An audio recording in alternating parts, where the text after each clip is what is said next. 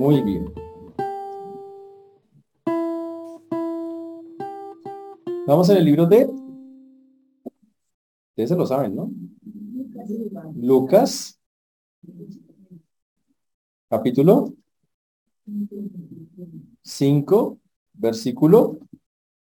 ¿Cómo así? ¿Ni se acuerdan? 26.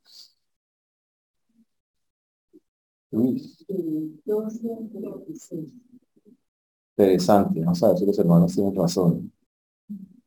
Lucas capítulo 5, recuerden que estamos viendo el, el, Evangelio de Lucas, para nosotros es muy, muy importante todo lo que el Evangelio nos ha enseñado. Recuerden que Lucas tiene un propósito específico y ese propósito eh, pasa por narrarnos todos los hechos y demostrarnos que todas las cosas que se habían dicho de Jesús son reales y son verdaderas y que por lo tanto es de absoluta confianza que, que creamos cada vez más en Jesús y que afirmemos nuestra fe. La, Lucas lo dice con tanta certeza porque piensa que al narrarnos estos hechos, nuestra fe va a aumentar, nuestra fe va a crecer. Eso es lo que Lucas muestra. Entonces es algo muy bonito, muy, muy, muy especial. Y básicamente Lucas para hacerlo nos va a la historia. Él busca en la historia bíblica y sabe que antes que venga el Mesías viene un precursor. Entonces, ¿qué hace Lucas? Nos habla del precursor que es Juan el Bautista. Pero lo hace de una manera tan bonita que nos dice y que mete dentro de la historia al Espíritu Santo, diciendo cómo el Espíritu Santo trabajó en la vida de Juan el Bautista desde el vientre cómo trabajó en la vida de su papá, de su mamá, de su familia, cómo trabaja en la vida de María para engendrar a Jesucristo el Salvador, cómo trabaja en la vida de todos los que conocen a Jesucristo. Es una cosa espectacular, una cosa muy chévere. Y Lucas entonces desde ese, desde ese punto de vista eh, nos quiere llenar de, de esa fe y de esa alegría en el Señor. También en Lucas nosotros vemos el cumplimiento de las promesas de Dios, aparte del poder del Espíritu Santo. Y también vemos cómo las personas cada vez, las personas cada vez que estaban delante del Señor y Dios hacía algo espectacular, eh, elevaban cánticos al Dios. Era algo increíble que debiera pasar también con nosotros. Cuando estamos ante la presencia de Dios y algo espectacular, deberíamos darle, glorificarle, exaltarle, como estas personas efectivamente eh, lo hicieron en su momento. Aquí vemos que la salvación ha comenzado, ese es el punto. Eh, cuando Lucas llega, nos está enseñando que la salvación ha empezado, la salvación ha comenzado, que estamos ante algo muy, muy increíble, que es el cumplimiento de las promesas de Dios, que a Dios no lo detienen los gobiernos, ni las personas, ni las circunstancias. Cuando Dios quiere hacer algo, lo hace. No importa quién esté al frente. Dios cumple sus planes y sus propósitos. Esa es la parte chévere de la historia, increíble. También de que Dios está buscando personas que quieran hacer su voluntad. ¿Por qué María fue utilizada de esa manera tan increíble? Porque se dispuso. Cuando Dios encuentra personas que disponen su voluntad, Dios dice, venga, yo les ayudo. Y lo hacen, es una cosa muy, muy chévere, muy, muy bonita. Ahora, y por eso eh, lo que hemos visto a lo largo del libro de Lucas es como Juan el Bautista se dispuso también, cumplió su ministerio y estuvo todo el tiempo esperando hasta que apareció finalmente quién? Hasta que apareció finalmente Jesús. Y cuando apareció, ¿qué dijo Juan el Bautista? Miren, ahí está el Cordero de Dios que quita, ahí está el Cordero de Dios que quita el pecado del mundo. Ahora, el asunto ahí, el Cordero de Dios que quita el pecado del mundo, es una cosa increíble. En ese momento cuando apareció el Juan el Bautista diciéndole a Jesús, ahí viene, a partir de ahí, ahí terminó el trabajo de Juan el Bautista. Y a partir de ahí, Juan el Bautista se hace a un lado y Jesús entra en, en escena. Y eso es una cosa muy chévere que Jesús esté entrando en escena es fantástico. Porque lo que nos está diciendo Jesús de una manera muy, Juan el Bautista de una manera muy, es que el tiempo de la, de la salvación ha llegado, que el tiempo en que ya todas las cosas tienen que darse ha estado. Y eso es algo supremamente bonito. Y ahí comienza lo que llamamos el ministerio de Jesús. Juan el Bautista desaparece de la escena. Juan el Bautista sale de la escena de, la que nosotros estamos diciendo. Y ahora de aquí en adelante solo vamos a ver al Señor Jesucristo actuando no vemos a nadie más. Y esa es la parte chévere. Ahora, ¿por qué vemos esto así? Porque la Biblia lo señala. Resulta que hasta ese momento ni siquiera los demonios sabían quién era Jesús. Pero cuando Jesús ya se manifiesta, Juan el Bautista dice, ese es, y Dios desde el cielo dice, ese es mi hijo amado. Todos quedan ya sabiendo quién es, y lo que vemos de ahí es el, ahora sí la pelea de Jesús por sostenerse en su ministerio. Una cosa increíble. Jesús tratando de sostenerse en su ministerio bajo la oposición de Satanás y de todos los que utiliza Satanás. Eso es lo que uno ve de ahí en adelante. Una cosa increíble y extraordinaria. Y por eso tan pronto, en todas las escenas de los evangelios, tan pronto Jesús muestra que empieza su ministerio, ¿qué vemos? Ataques satánicos instantáneos. Esa es la manera de ver eso. También vimos que cuando Jesús comenzó el ministerio empezó a mostrar su autoridad. La mostró sobre personas, sobre enfermedades, sobre pecados, sobre un montón de cosas. Eso aumentó su popularidad, pero también hizo que la gente empezara a odiarlo, que los líderes religiosos empezaran a señalarlo, que la gente empezara a decir, mm", a tenerlo entre ojos porque pensaban que estaban perdiendo poder con la gente. Y por eso la escena que nosotros estamos viendo, estamos viendo que son un grupo de cuatro escenas que, que están allí, donde el Señor estaba eh, literalmente eh, sanando a muchas personas y los demonios se le sujetaban y los demonios le decían que él era el Mesías y él decía, cállense, no digan nada. Vemos el llamamiento de Jesús a Pedro como lo acabamos de ver antes, pero vimos, empezamos la semana pasada a ver que Jesús se metía con gente que nadie se metía y vimos que se metía con un leproso, con alguien que nadie quería tocar. Y Jesús empezó a enseñar que había que ir a esas personas, que había que tocarlas, que fue lo que vimos la vez pasada nosotros con lo que estábamos viendo. Y después vimos que trajeron a un paralítico, alguien que eh, los amigos lo trajeron por el techo porque fue algo impresionante y por el techo lo bajaron e hicieron, y eso fue algo muy fuerte también. Y el Señor en lugar de sanar al paralítico, ¿qué fue lo primero que le dijo? Te perdono tus pecados para demostrar que él era Dios. Eso es increíble. En lugar de sanarlo, te perdono los pecados. Y por ese lado hubo sanidad, mostrando que a veces el pecado produce enfermedad y la persona se le va a quitar la enfermedad cuando quite su pecado. Básicamente era la enseñanza de eso. Y hoy vamos al 5.27, a Lucas 5.27, que es el siguiente texto que está ahí.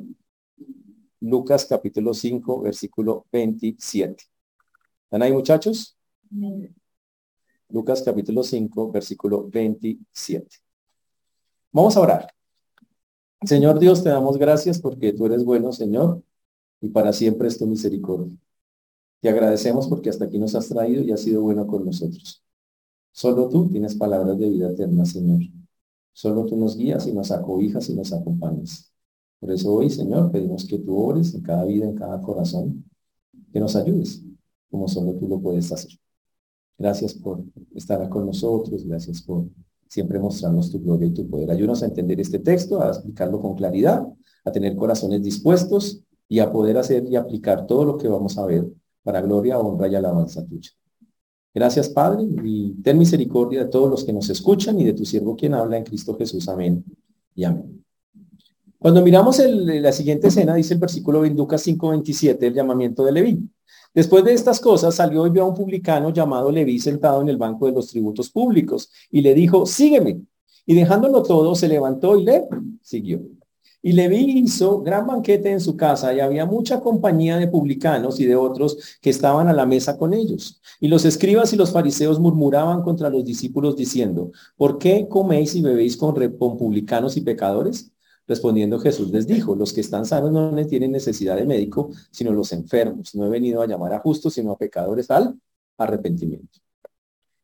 Jesús invita, y en este texto vemos una, una cosa que Jesús rompiendo todos los esquemas que la gente conoce, rompiendo todas esas cosas.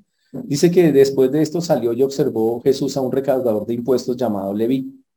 Leví nosotros lo conocemos con otro nombre, con el nombre de Mateo. ¿Ok? Así como a Pedro lo conocemos al principio como Simón, Simón Pedro, a Leví lo conocemos más adelante como Mateo. Ahora, este Leví era un recaudador de impuestos. Él, en el recorrido, recuerden que Jesús está por muchas regiones y preciso Jesús en este momento, en esta parte de la historia, está en un lugar donde se dividen los caminos. En esos lugares ponían a los cobradores de impuestos. Era el lugar adecuado. Si usted iba para esa región o para esta, usted pasaba por acá y usted pagaba. Los cobradores de impuestos era uno de los peores cargos para un judío. Era bueno para el que lo hacía, pero era malo para el judío mismo porque el pueblo mismo lo segregaba, lo quitaba, lo aislaba, porque pensaba que era un traidor, que le estaba quitando plata a su propio pueblo. Y el asunto era por lo siguiente.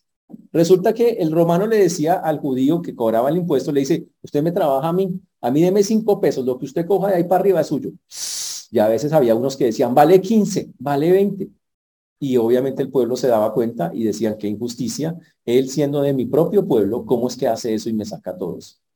Y por eso los publicanos, los, que, los que vamos a ver en esta casa, en esta, esta escena, es que este publicano llamado Leví o recaudador de impuestos era odiado. La gente lo odiaba, nadie se le acercaba y lo consideraban un tipo, un ladrón, unos a metros con personas así. Y por eso era, es increíble lo que hace Jesús. Jesús dice acá el texto que Jesús lo vio, dice que vio a un publicano, estuvo observando al tipo cómo cobraba la plata, lo vio sentado en el banco de los tributos, lo vio allá que estaba, oigas, tanto, tanto, sacándole la plata a la gente, y el Señor mirándolo quiso acercarse a él. Ahora, él no es, Leví no es un tipo súper, con un cargo muy alto, él es, vamos a decirlo en términos de nosotros, el tipo trabaja en la DIAN, pero no es el director de la DIAN ni siquiera es un supervisor. No le alcanza para eso. Saqueo, que es otro tipo que está en la Biblia, ese sí era un tipo que era el supervisor, era un duro. Ese sí tenía un cargo altísimo.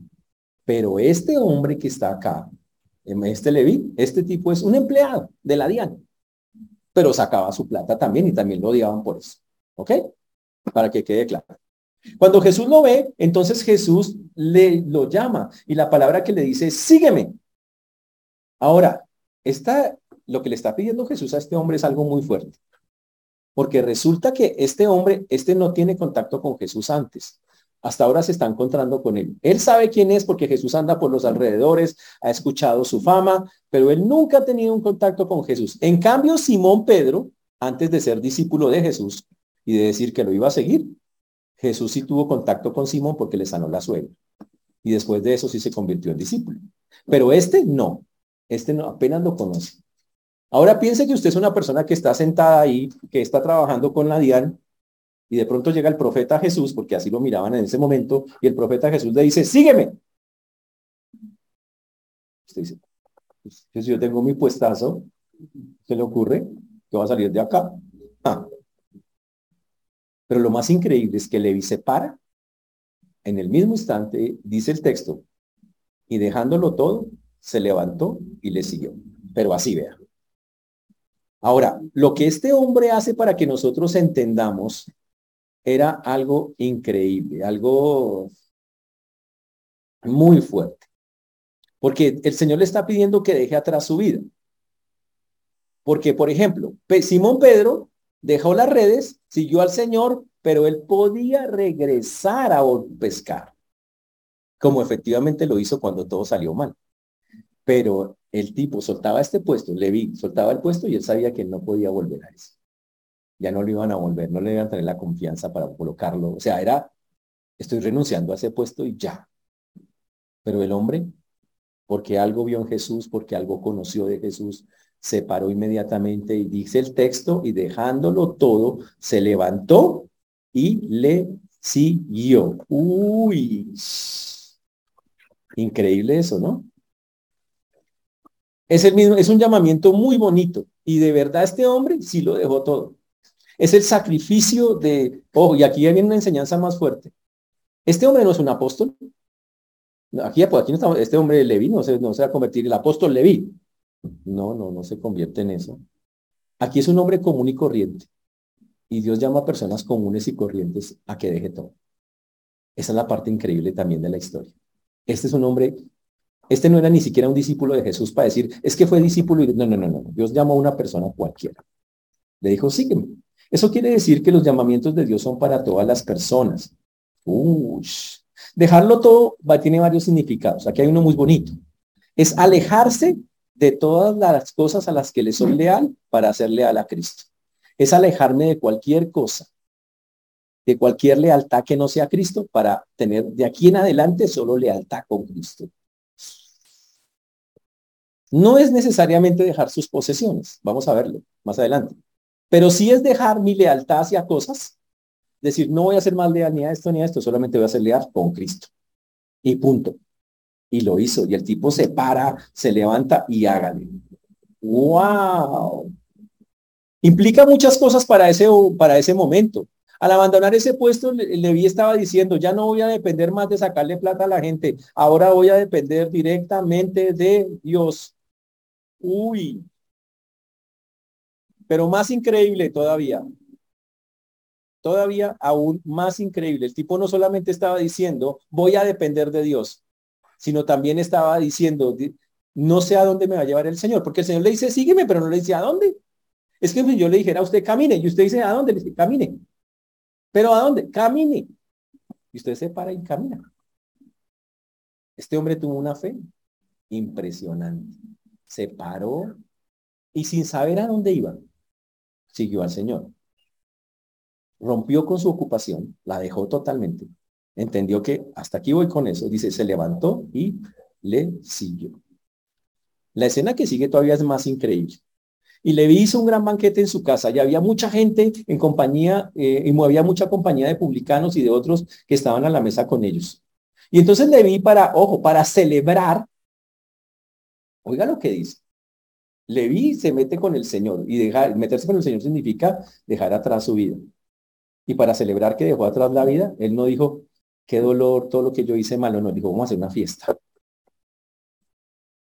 ¿Fiesta? Hizo una fiesta. Un banquete. Pero adivina quién invitó. Dijo, voy a invitar a todos mis compañeros de la y invitó a todos los compañeros de la, a todos los publicanos, dice el texto, y había mucha, montones de publicanos a la mesa y, y de otros que estaban a la mesa con él. Significa, invitó una mano de pecadores impresionantes. Y obviamente estaba Jesús, que obviamente lo invitó a él. Y eso es algo increíble. Ahora, piensen una cosa, si odian a un publicano, ¿qué será odiar a 100 publicanos? Ahora, y lo más increíble es que él hace una celebración. Esa celebración es porque, ojo, y ahí viene una parte muy increíble de la Biblia. ¿Qué había pasado con Leví? Él decidió arrepentirse. ¿Qué es arrepentirse? Cambiar el, el, camino drásticamente. Cambió su camino hacia allá, ahora va por allá. No voy a seguir más por acá.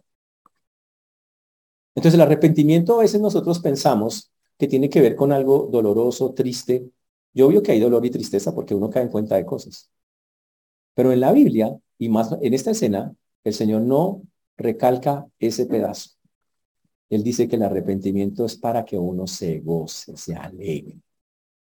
Y es de una manera espectacular, o sea, es una cosa increíble.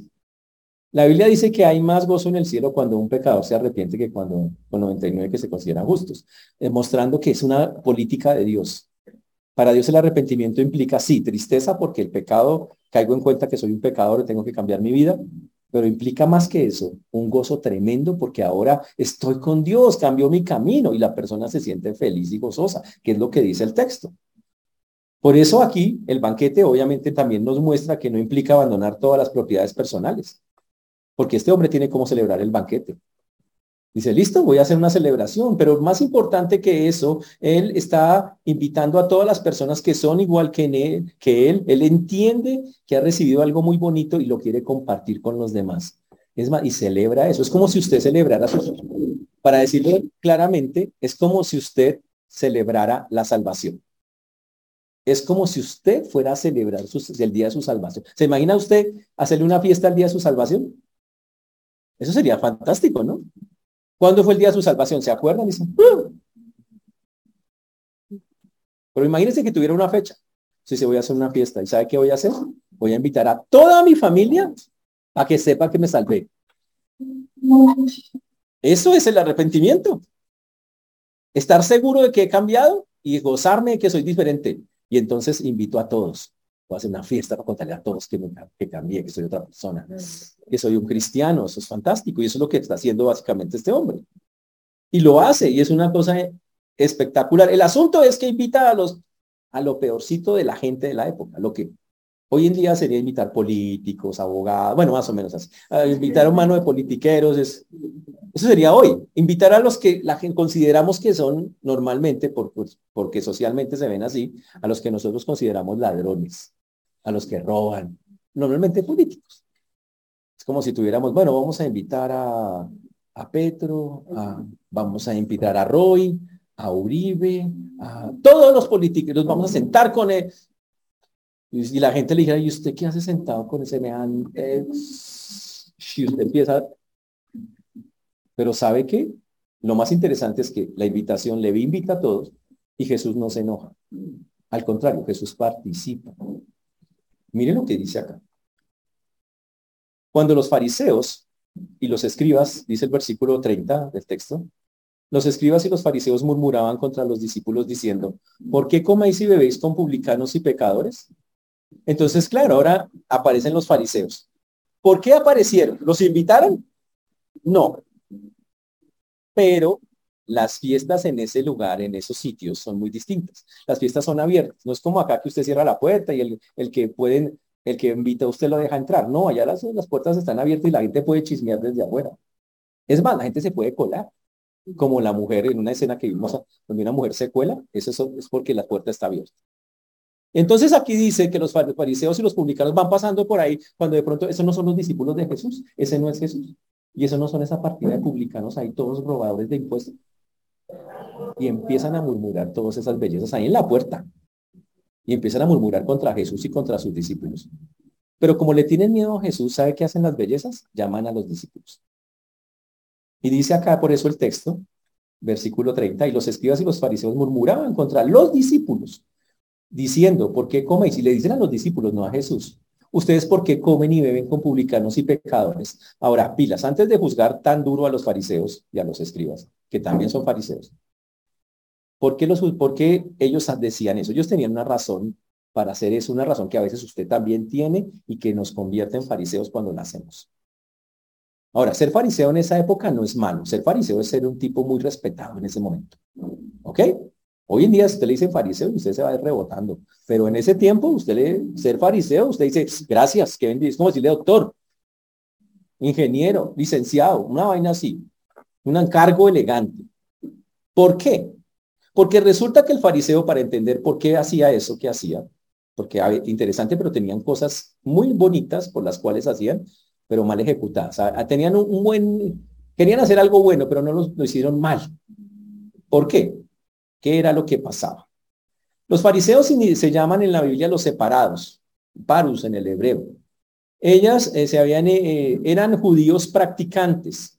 Los llamaban los separados porque ellos eh, para, decían, para no contaminarme del mundo y de la mugre del mundo y de las mañas del mundo, yo me voy a aislar del mundo. Él decía, no me voy a juntar. Hoy en día sería, no me voy a juntar con esos chinos que están ahí en el parque, no jugaré nunca con ellos porque son todos groseros y altaneros.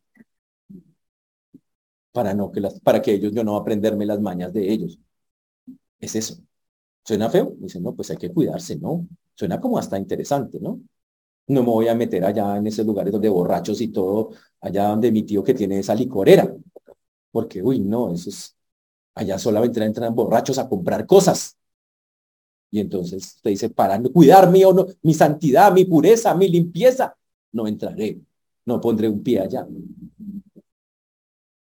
Pero es, sí es como se guarda la santidad. Para ellos, tristemente, la santidad era apartarse de lo sucio y de lo pecaminoso. No tener contacto con eso porque pensaban, voy me contagio de esa vaina. Van y me prenden ese virus. Así es como ellos lo veían. ¿Ok? Ahora, ¿por qué decían ellos eso? Porque ellos decían, Dios nos apartó de todas las naciones del mundo y tenemos que cuidarnos como nación. No podemos contaminarnos. Entonces, la forma de hacerlo es hacer grupos muy cerrados donde las personas que quieran ser como de verdad nosotros pensamos que es ser santo, sean santos. ¡Wow! Interesante. O sea, ellos querían conservar, para, es una buena razón, eh, su identidad como judíos que habían sido el pueblo santo y querían verse como santos, hablar como santos, vivir como santos y para eso los santos no tocan lo impuro. Entonces por eso no veían eso con tan malos ojos lo que hacía Jesús de sentarse con toda esa mano eh, de pecadores. Mm. Ellos no querían que la gente sufriera los estragos del paganismo. Ellos decían, estamos luchando por la pureza ética, por la verdad religiosa, por las normas de conducta serias. Y suenan cosas bonitas porque son buenos propósitos. Pero cometieron un terrible error, un craso error.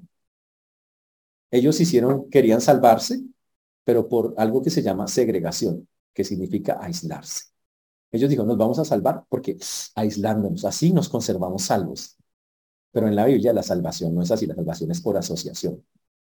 Yo me meto con los pecados, yo me salvo, pero no me dejo de meter con los pecadores, nunca. porque es la manera en que voy a poder ganarlos para el Señor. No hay otra manera. Y no estamos diciendo que usted se la pasa enrumbado y en fiesta, no, que quede claro. No, porque no faltará, uy, ya voy, ya sé a dónde ir. Entonces la gente los admiraba porque decían, ellos tratan de conservarse puros, ellos tratan de conservarse limpios, ellos entonces ellos eran respetados por eso, porque se veían como personas que, oiga, yo quiero, yo quiero de verdad guardarme, quiero ser limpio, quiero ser eso. Y eso es bonito y hay que intentarlo hacer, obvio que sí, ¿ok? Pero el punto es que cometieron el error de hacerlo aislándose de las personas y no es la manera en que Dios dice que, que debía hacerse. Uno, ojo, sí, yo me tengo que aislar del pecado, pero no de los pecadores. No puedo. Vivo en un mundo caído. Voy a estar con ellos. Y no puedo hacer eso. Por eso cuando las personas juegan a eso, a veces hay gente, yo conozco cristianos que, no, yo por allá no voy porque eso es una mano de paganos. Y es que usted cree, está en la estratosfera, ¿qué? ¿Usted se cree que usted qué era acaso? Entonces el arcángel Gabriel y se cayó y se toteó aquí o qué? ¿Qué, fue lo que le pasó? O sea, nos creemos de mejor familia. Nos vemos como si fuéramos quién sabe qué cosa. Y no, no somos nada de eso. Ahora, los, los fariseos no eran personas de dinero, o sea, los de dinero eran los sacerdotes, los fariseos no eran, eran la gente común y de la clase media, por decirlo así, y eran respetados por su conocimiento de la ley.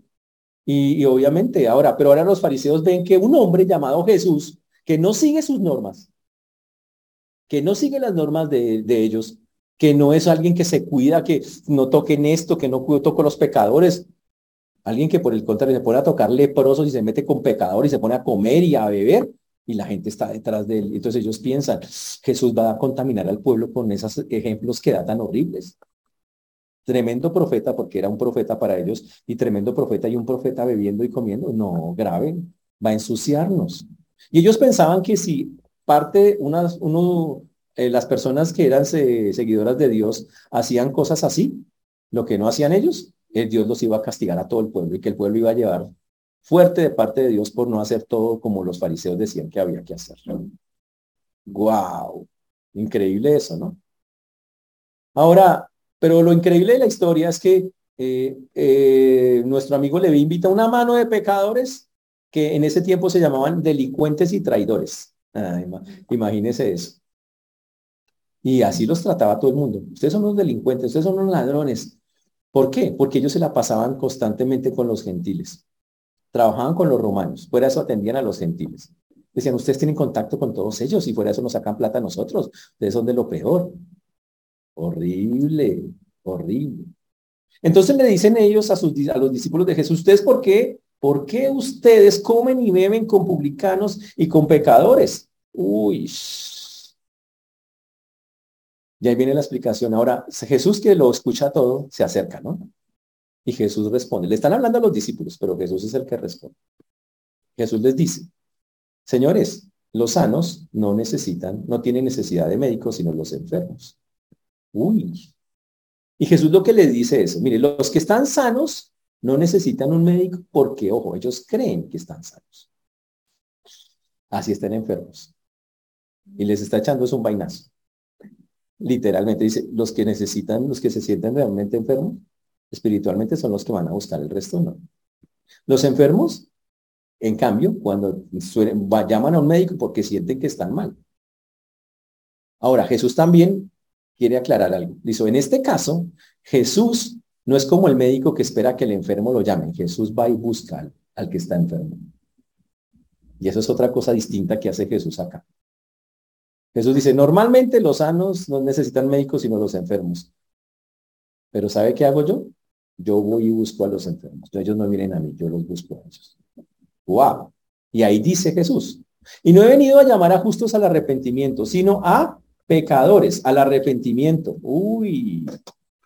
Dice, la finalidad de mi vida en esta tierra es, y Jesús lo está diciendo así, es llamar a las personas para que cambien su manera de pensar, de hablar y de actuar. A eso vine. Vengo específicamente a que se dejen de pensar y hablar y actuar de esa manera. Y para eso tienen que reconocer que tienen una enfermedad que se llama pecado. Y por eso en la Biblia Jesús se ve como un médico que va y rescata, que va y sana, que va y cura, que va y restaura, que va esto, por eso se ve así. Porque él dice, yo vengo a eso. Y por eso dice para llamar arrepentimiento. Wow. Ese arrepentimiento, y aquí viene la parte diferente que hace Jesús, llama arrepentimiento, ¿sabe cómo? Teniendo contacto con la gente. Dice, solo hay una manera de llamar arrepentimiento, teniendo contacto con el que está enfermo espiritualmente. Y ahí es donde viene una enseñanza para nosotros. A veces nosotros decimos, ay, no, esas personas vi por allá, ¿para qué? Ah, esos son todos. Señores, podemos ir cuando es para llamarlos al arrepentimiento, no para participar de sus obras feas, no para estar en sus cosas feas, no, pero para llamarlos al arrepentimiento hay que ir, hay que estar con ellos, hay que compartir con ellos. Eso es lo que el texto está diciendo. Hmm. Y entonces ellos salieron con una perla. Obviamente los fariseos cuando Jesús les contesta eso, ellos quedan todos como, ¿qué le decimos? Entonces sacan dos historias. Una historia y Jesús le contesta con dos cosas. Ellos le dicen en el versículo número 33, entonces ellos le dijeron, ¿por qué los discípulos de Juan ayunan muchas veces y hacen oraciones y asimismo los de los fariseos, pero los tuyos comen y beben? Dice, pero explíqueme una cosa. Y ya hablan con Jesús y con los discípulos. ¿Por qué los discípulos de Juan, que es un hombre tan respetado, dice acá, ayunan y oran? ¿Por qué también dice acá los discípulos de nosotros, los fariseos, ayunan y oran? Pero sus discípulos son unos comedores y bebelones ahí. En lugar de estar ayunando y comiendo. Y eso nos hace ver algo interesante. Cuando Jesús estuvo en la tierra, no se la pasaba normalmente en ayunos y oraciones. Hacía muchos, pero hacía muchas otras actividades. Ahora, cuando el fariseo se pone a examinar la vida de Jesús, dice, usted se la pasa más comiendo y bebiendo con pecadores que en verdad orando y ayunando. Y, le dicen, ¿y usted por qué hace eso? Si los profetas de Dios y la gente santa como nosotros ayunan y oran constantemente, no, es lo que más se nos nota. Y Jesús les contesta con dos cositas. Versículo 34. Él les dice, o les dijo, ¿Podéis acaso hacer que los que están de bodas ayunen entre tanto que el esposo está con ellos? Y él les dice, ¿ustedes se acuerdan cómo son las bodas? Cuando el esposo ya está, estamos en una boda y el esposo está ahí, el esposo se pone a ayudar, a ayunar o el esposo se pone a celebrar. ¿Qué hace? Pues se pone a celebrar. Pues ¿por qué? Y entonces, ¿cuándo es el tiempo de orar? Pues cuando no ha llegado si no, pregúntenle a los jóvenes adultos. Señor, ¿cuándo será? O sea, son tiempo de oración y ayuno a veces. Porque el tipo no ha llegado. Pero cuando llega, usted ya no dice ahora oración, ayuno. No, ya no. ¿Por qué? Porque el personaje ya llegó. Literalmente. Y Jesús les dice, les dice la misma ilustración. Les dice, señores, ya no hay necesidad. Les dice, ustedes, ¿por qué tengo que hacerlo? Si eso les da la analogía, si cuando está el novio se celebra, no se entra en ayuno y oración. No es así. Y fuera de eso les dice algo increíble enseguida. Mas vendrán días cuando el esposo les será quitado. Entonces en aquellos días ayunarán. ¡Ush! ¡Wow! Los discípulos de Juan, ¿por qué ayunaban y oraban? Uno, para demostrar que estaban arrepentidos y que eran seguidores y que ahora sí su corazón se disponía para el Mesías. Los discípulos de los fariseos, ¿por qué ayunaban y oraban? Porque decían, es la forma de mantenernos santos y eso. Para que necesariamente un día que Dios nos encuentre bien. Pero ahora que Dios está entre ellos, ¿por qué tienen que hacerlo si ya está con ellos? Celebren, está Dios con ellos. Por eso el Señor les dice, pero habrá días en que el novio será quitado. Y entonces, ahí sí, ayune y ore para que el novio regrese. Eso es lo que está diciendo. Ahí sí, ayune y llore para que el novio regrese. Ese es el punto. Ahí va. Entonces dice el texto en el versículo número 34, ¿Podéis acaso que los que están de bodas ayunen entre tanto que el esposo está con ellos? 35. Más vendrán días cuando el esposo les será quitado, entonces en aquellos días ayunarán. 36. Les dijo también una parábola. Y les siguió atacando. Jesús no se quedó callado y les manda dos parábolas para que aprendan la lección completa. La primera parábola es muy fuerte. Les dice, nadie corta un pedazo de un vestido nuevo y lo pone en un vestido viejo pues si lo hace, no solamente rompe el nuevo, sino que el remiendo, sacado de él no armoniza con el viejo. Si usted tiene una, un, se le daña una ropa vieja, usted coge algo que acaba de comprar y lo corta un pedazo para pegárselo al otro, no armoniza, no se ve bien, no es chic. Te dice, uy, no, qué boleta, eso es terrible, me mete mancha, un parche ahí. Y fuera de eso, para poder hacer eso, dañó el otro tuvo que dañar el nuevo y lo pegó al nuevo y ahora uno lo mira y no, eso no sale. Y uno dice, ¿y eso qué tiene que ver con lo que le acaba de decir? Vale, todo lo que tiene que ver. Básicamente tiene muchísimo, pero muchísimo que ver en, eso, en lo que le acaba de decir. Ahora, ah, cuando ese pedazo es un, recuerden, eso es una parábola. ¿Qué es una parábola? Básicamente es una historia que tiene una función comparativa a través de imágenes y de dichos. Eso es lo que es una parábola. Y entonces está diciendo, él habla de lo viejo y de lo nuevo. Ahora, aquí lo importante es entender qué es lo viejo y qué es lo nuevo. Porque Jesús dice, si yo pongo un remiendo, una cosa nueva en algo viejo, se va a ver mal, no armoniza, eso no casa, eso no es compatible. ¿Qué es lo nuevo? Lo nuevo es lo que trae Jesús. El mensaje, el evangelio, como el Señor Jesucristo lo está trayendo. ¿Qué es lo viejo? el mensaje como los judíos lo estaban trayendo. La forma pasada de cómo lo traían, de que tenían que seguir eh, con sacrificios y con reglas y con cosas. Eso era lo de antes. Eso era literalmente lo de antes. El Señor dice, ¿sabe qué? Yo no puedo coger lo mío, lo que traigo nuevo, lo que traigo que no es ninguna tradición y pegárselo a las tradiciones suyas. No sale una cosa con la otra. No sale. No sale porque no, no hay. Y él lo explica. Él dice, son incompatibles una cosa con la otra. Yo no puedo traer el cristianismo, ¿ok? Y meterlo y, y pegárselo al judaísmo. No funciona eso. No aguanta. Eso no funciona así. Por eso el Señor dice que lo va a hacer todo nuevo. No dijo Jesús, he aquí yo hago todas las cosas nuevas. ¿No dice el texto eso? Y a eso se refiere el Señor todo, nuevas maneras de pensar, de hacer las cosas como, como, como deben ser. Esas nuevas maneras son creadas por el Señor. Son, son distintas. Y ahora, para seguir remachando, pobrecitos esos fariseos que fueron porque Jesús les dio muy duro. Les da otro ejemplo, con, esta vez con el vino y con, con, con hacer vino. Los vinos se hacen en barriles, se llaman odres, ¿ok? Y él dice en el versículo número 37, Nadie echa vino nuevo en odres viejos. De otra manera, el vino nuevo romperá los odres y se derramará y los odres se perderán. ¿Qué pasa si yo cojo, tengo un barril de viejo de vino y le echo vino nuevo, fresquito? El vino nuevo empieza a fermentarse dentro del viejo y ¿sabe qué hace? Empieza a inflarse hasta que totea el viejo porque el viejo ya está gastado y lo teotió. Dice, no puedo hacer eso. Y por eso dice acá, Dice, más el vino nuevo en odres nuevos se ha de echar y lo uno y lo otro se conservan. Dice, por eso toca echar lo nuevo en algo nuevo. En pocas palabras, señores, yo no puedo combinar las tradiciones de ustedes y la forma en que vienen haciendo las cosas con lo que yo traigo. No sirve. Si usted mete esto entre eso, wow, lo suyo va a explotar. Son cosas completamente diferentes. Jesús no está diciendo que las quite. Jesús no está diciendo, y destruiré todos los odres viejos, no, y voy a romperlos. No, está diciendo, no, solo son maneras de hacer las cosas, pero yo no las puedo hacer como ustedes las hacen. ¿Qué querían los fariseos? Que Jesús empezara a actuar como los fariseos. Jesús, quiero que empieces a aislarte de la gente. Quiero que no andes con pecadores. Quiero que no andes con publicanos. Quiero que no te juntes con todo. Hoy diría, no te juntes con esa chusma, chusma. Básicamente eso. No quiero que te metas con nada, porque tú eres un profeta. Y Jesús le dice, esta fue la manera en que ustedes lo hicieron. No sirve. Y no puedo meterme allá a hacer eso.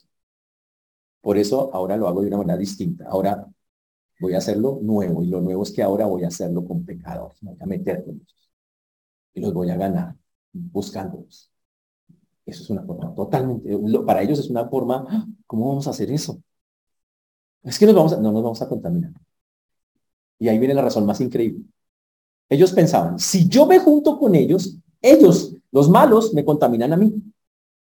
Pero Jesús dice, ah, ah, si yo me junto con ellos, los malos se contaminan conmigo, o sea, se vuelven buenos. Yo los influyo. Es totalmente diferente. Y por eso es que el cristiano en la Biblia es llamado la luz del mundo, el, perdón, la sal del mundo. Nosotros somos la sal del mundo, somos lo que le damos el sabor, el picante, lo que hace que la gente tenga que... Y es porque ese es el plan de Dios. Entonces no podemos quedarnos quietos en eso. Por eso es muy chévere lo que dice acá. El vino nuevo, el odre nuevo, se ha de echar y no se pierde. Y ninguno que beba del añejo, y había una frase que pareciera confundir, pero es muy interesante. Versículo 39. Y ninguno que beba del añejo quiere luego el nuevo porque dice el añejo es mejor. Y uno dice, pero ahí dice que el viejo es mejor.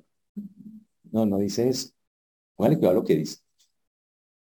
Dice que lo que pasa es que si usted ha probado mucho vino viejo, añejado, y se acostumbró a eso, y lleva años en eso, como los judíos que estaban ahí, que llevan haciendo la misma vaina siempre, ustedes no aceptan que haya algo nuevo.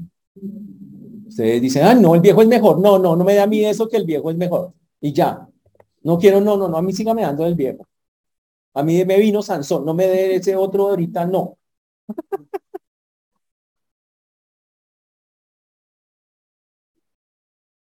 O sea, Jesús les dice, y ustedes son tan cerrados, o sea, se cierran tanto, y está diciendo más bien es, ustedes se aferran tanto a lo que no conciben que haya algo nuevo. No permiten que llegue lo nuevo. Durísimo eso. Ustedes se aferran a sus tradiciones, a sus cultos, a, a, ese tipo de, de, forma de antes, que ya no, no va. Señores, no sirve. Y esas preferencias que ustedes tienen les impiden aceptar lo nuevo. Por eso ustedes me critican porque tiene una forma de pensar que se aferra a lo antiguo y que rechaza lo que me estoy haciendo y rechaza que Dios está obrando hoy aquí. Y por eso lo odiaron. Pero no se confunda, usted también puede hacer lo mismo. Usted también puede pararse en la misma raya y llegar y creerse que es muy espiritual y hacer lo mismo y decir, ay, qué pena, pero es que esta gente es muy, son muy pecadores, son muy sucios, son muy, uy, yo con esa gente no me meto, yo con esa gente, uh, uh, Perdió fariseo. Es un fariseo de esa época. Porque el Señor dice, no es así. Señores, a Jesús no le importaba meterse con pecadores reconocidos. Lo invita a usted, Petro, a comer. Sí, señor, ya voy, señor presidente. Lo invita a Roy, la belleza de Roy. Roy, ven a... Listo, Roy, ¿qué hay que hacer? Sentémonos, comamos, tomemos un café. Que lo invita Uribe. Señores presidente, señor, ven, ¿qué hay que hacer? No importa. Pero es que lo que pasa es que lo... necesitan la salvación. Ese es el punto. Necesitan la salvación. Ese es el asunto. No, pero mire que esas personas con ese tatuaje que tiene un dragón que le sale la oreja, le voltea por la espalda, le baja, le sale, y las uñas las tiene desvolteadas, no las garras. Si uno se va a hablar con esa, no. ¿Qué importa? Y es que se la pasa pecando, diciendo cosas y oyendo esa música y oyendo, ¿y qué pasa? Allá vos que lo Eso es lo que está diciendo. El problema del fariseo es que confundió la pureza con ritos. La confundió con ritos. Y no es eso, la pureza no es eso. Es, es el asunto. Ellos pensaban que lo impuro era todo lo que nos podía separar de la comunión con Dios. Ellos pensaban que la impureza era de los demonios y de la muerte y de cosas así. Ellos era, estaban a la defensiva. ¿Cómo nos protegemos del contagio? Del pecado que nos pueden dar esas personas. Y Jesús no era que no se diera cuenta que eran pecadores. No, nada de eso. Era que Jesús decía, señores, es al revés. Usted es el que puede influenciar a esas personas. Por eso la Biblia dice que ellos se conviertan a ti, no tú a ellos. Y Jesús dice, señores, dejen de ser así. Ustedes pueden alcanzar a esas personas. Es más, es su obligación alcanzarlas, buscarlas. Dejen de hacerlos a un lado. Ese es el asunto, algo, algo muy bonito. Ahora, los fariseos a lo largo de la historia les decimos que son arrogantes, pero pilas porque nosotros también podemos serlo. Cuando les ponemos límites a las personas, cuando solo vamos a hablar con un grupo y con otro no. Yo creo que las personas más difíciles somos nosotros mismos. Así que pilas con, con cualquier cosa de hacer sección o de estar nombrando. Es que estas, eh, o de, de juzgar en su cabeza, es que estos no son salvos, es que estos son los pecadores, es que no me junto con estos porque ellos necesitan del Señor. Eso es. Ellos sabían que ellos necesitaban al Señor. Eh, esa es la parte más importante de la historia. Ah, también en lo que nos muestra el Señor es que Dios ama a todos. Ahora, ojo, estos pecadores no habían hecho nada para que Jesús los buscara. No, habían, ah, no se habían arrepentido de nada, no se habían reformado, cambiado, confesado, ni siquiera hacían sacrificios en el templo. Porque no los dejaban ni acercar, porque eran tan impuros que decían, uy, por acá usted no va a aparecerse. nos contamina usted el templo. Imagínese eso. Y sin nada de eso que hizo Jesús, pues los buscó. En términos de nosotros es, hay un montón de gente que ni asiste. Allá búsquenlos, hermano. Ellos son, principalmente. Por eso Jesús eh, no vino a recompensar a los que se merecían, sino a, los, a servir a los que necesitan, los que se sienten de verdad que están mal llevados. Y para ellos era una rabia eso, porque ellos decían, pero Jesús, usted es un profeta, ¿por qué no nos bendice a nosotros los santos? Y Jesús dice, porque yo no vine a buscarlos a ustedes, vine a buscar a los pecadores que, pobrecitos, que tienen esa condición y ni se dan cuenta. A esos son los más importantes y a esos son los que vengo a buscar. Ustedes son, se creen santos, ojalá lo sean. Pero yo no voy con ellos, dice el Señor. Y la otra parte, para terminar, la más bonita de todo el, el asunto, es lo que es el arrepentimiento acá de estas personas. Aquí hay una definición increíble de arrepentimiento. Es un abandono de sus formas de pensar, hablar y actuar anteriores. Es un abandono, es decir, ya no le jalo más a eso de cómo pensaba, vivía, actuaba antes, ya no le hago más a eso. Eso es un arrepentimiento verdadero de una persona que dice creer en el Señor. Y en el caso de Leví, fue romper con todo. Él dijo, y romper mi lealtad a todo lo que era el mundo. A la plata, a las cosas, a las vainas. Es romper la lealtad de toda esta clase de cosas. ¿Está claro, señores? Ahora, ahora, por eso seguir a Jesús, señores, ojo con esto que voy a decir, es más que una enseñanza, es más que venir a la iglesia y recibir enseñanzas. Seguir a Jesús es, es mucho más que eh, simplemente eh, decir, ay, tan bonito eso que hizo Jesús o reconocer que él hizo cosas grandes. No es eso. La verdad, la verdad, seguir a Jesús implica que usted abandone la manera presente de pensar, hablar y actuar que tiene el mundo y diga, la voy a cambiar por una manera presente de pensar, hablar y actuar como el Señor quiere que yo lo haga. Eso es lo que el Señor pide, no pide nada más. Básicamente debería ser eso. Es un compromiso absoluto con el Señor, un compromiso grande y requiere de dos partes. Y quiero dejar claro que requiere de dos partes. Una la hace Dios, pero la otra la hace usted. Cuando uno mira las parábolas del Señor, en, varias de ellas, ¿qué hacen las personas? Nada. La oveja está perdida. ¿Y quién va y lo busca? El Señor va y lo busca y lo trae y lo esto y lo salva. Pero en otras, como en la por el hijo, la del hijo pródigo, el hijo pródigo hace su parte y dice, no, yo tengo que volver. Convencido por lo que Dios le permite que le pase yo tengo que hacer. Y el tipo se para, camina, se va, dice, te volveré a mi padre y diré pecado contra el cielo, y él hace su parte. Y eso es lo que el Señor está diciéndole aquí a los discípulos y contestándole a los fariseos en ese momento. Necesitamos que, en lugar de estar con esas tradiciones viejas y, haciendo sección de personas, hagamos lo que, las cosas como son. Básicamente Jesús le está diciendo a ellos, señores, ustedes están incluidos en los enfermos, pero no se dan cuenta. Yo estoy acá y estoy predicando y ustedes deberían más bien seguirme. En lugar de decir que estoy pecando porque hago cosas como no las hacen ustedes. Básicamente estaban peleando porque no hacían las cosas como ellos las hacían. Y no era porque no entendían en el fondo qué era lo que tocaba hacer. Y lo que toca hacer es llamar a las personas al arrepentimiento. Y decirle, Jesús se hizo su parte. Ya la hizo, señores. Te buscó. Nos encontró. Y, sabe que estas personas, ¿cómo las va a encontrar el Señor? A través de ustedes. De mí. Ustedes son los pies del Señor acá en la tierra.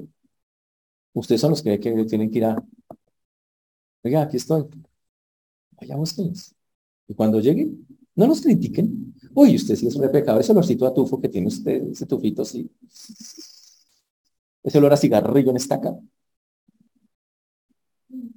Nada. Te vaya. Le dice, ¿sabes qué? Hay alguien que te ama, que te quiere, de verdad, quiere cambiar tu vida. Y tienes que explicarle que es un pecador. Tienes que decirle, mira, tu vida, y explicarle hasta que ojalá el Señor a través del Espíritu Santo le haga entender. Búscalo, Él te está buscando y puede que ese día le diga que no. No importa, pero ya le sembraste la semilla. Es lo que normalmente ocurre. Muchos de nosotros, ¿cómo llegamos? Alguien nos sembró, pero no quisimos. Y pasó tiempo, un año, dos, tres, cuatro, muchos, hasta que al fin uno mismo dijo, ya no puedo, tengo que ir. Y ya, ya no pude aguantarme, me tocó ir a mí, ya me tocó ir a hacer la mi Entonces el Señor lo que está haciendo en este texto que me parece fantástico es aclarar la salvación. Sí, Dios hace, participa, y Dios busca muchas veces, sí, pero el hombre hay que pararse y seguirlo. Jesús le dijo a, Leví, sígueme. Leví podía haber dicho, mm, de aquí me quedo. Pero hizo su parte, se paró y lo siguió. Y eso nos toca también a nosotros proclamar. Hay muchos de visa allá afuera, muchachos, que quieren cambiar su vida radicalmente. Hay que orar y buscarlos. Golpeen puertas. No se imagina, o sea, es increíble. Jesús dijo, pues sígueme y se paró. Y seguro allá afuera hay un montón de gente que está orando o que está inquieta en su corazón, que sabe que está mal, que quiere votar las cosas que está haciendo mal, que dice, no quiero seguir en eso y que quieren salir ya, ya, ya, ya de esas vainas. Y yo quiero decirle, háganlo, ya. Sáquenlo. Ya no más. Díganle a las personas, usted puede salir. Dios, y muéstrenles el camino. Y el camino es el mismo que le mostró Jesús. Dígale, síganlo. ¿Pero qué va a hacer el Señor? No sé, pero lo va a sacar, hermano. ¿En serio? Sí, mire. ¿Pero qué me promete? No le promete nada. Usted solo sígalo. Confíe, tenga fe. Ese es el Señor. ¿Está claro, hermanos? Por eso hoy terminamos diciendo, muchachos, pilas con hacer a sección de personas, con volvernos como sin quererlo o queriendo, como los fariseos. Personas que, que, somos sectarias, aún con la misma familia. Que con este no me meto, que con este no sé qué. Pilas, eso no se hace. También seamos como Jesús dice que hay que hacer, hay que estar con los pecadores. No consiento sus pecados, pero estoy con ellos. Ya no peco, pero estoy con, con los pecadores porque necesitan escuchar. ¿Está claro eso, señores? Que el Señor nos ayude a practicarlo, señores, pues es lo que el Señor nos pide. Pongámonos de pie, vamos a.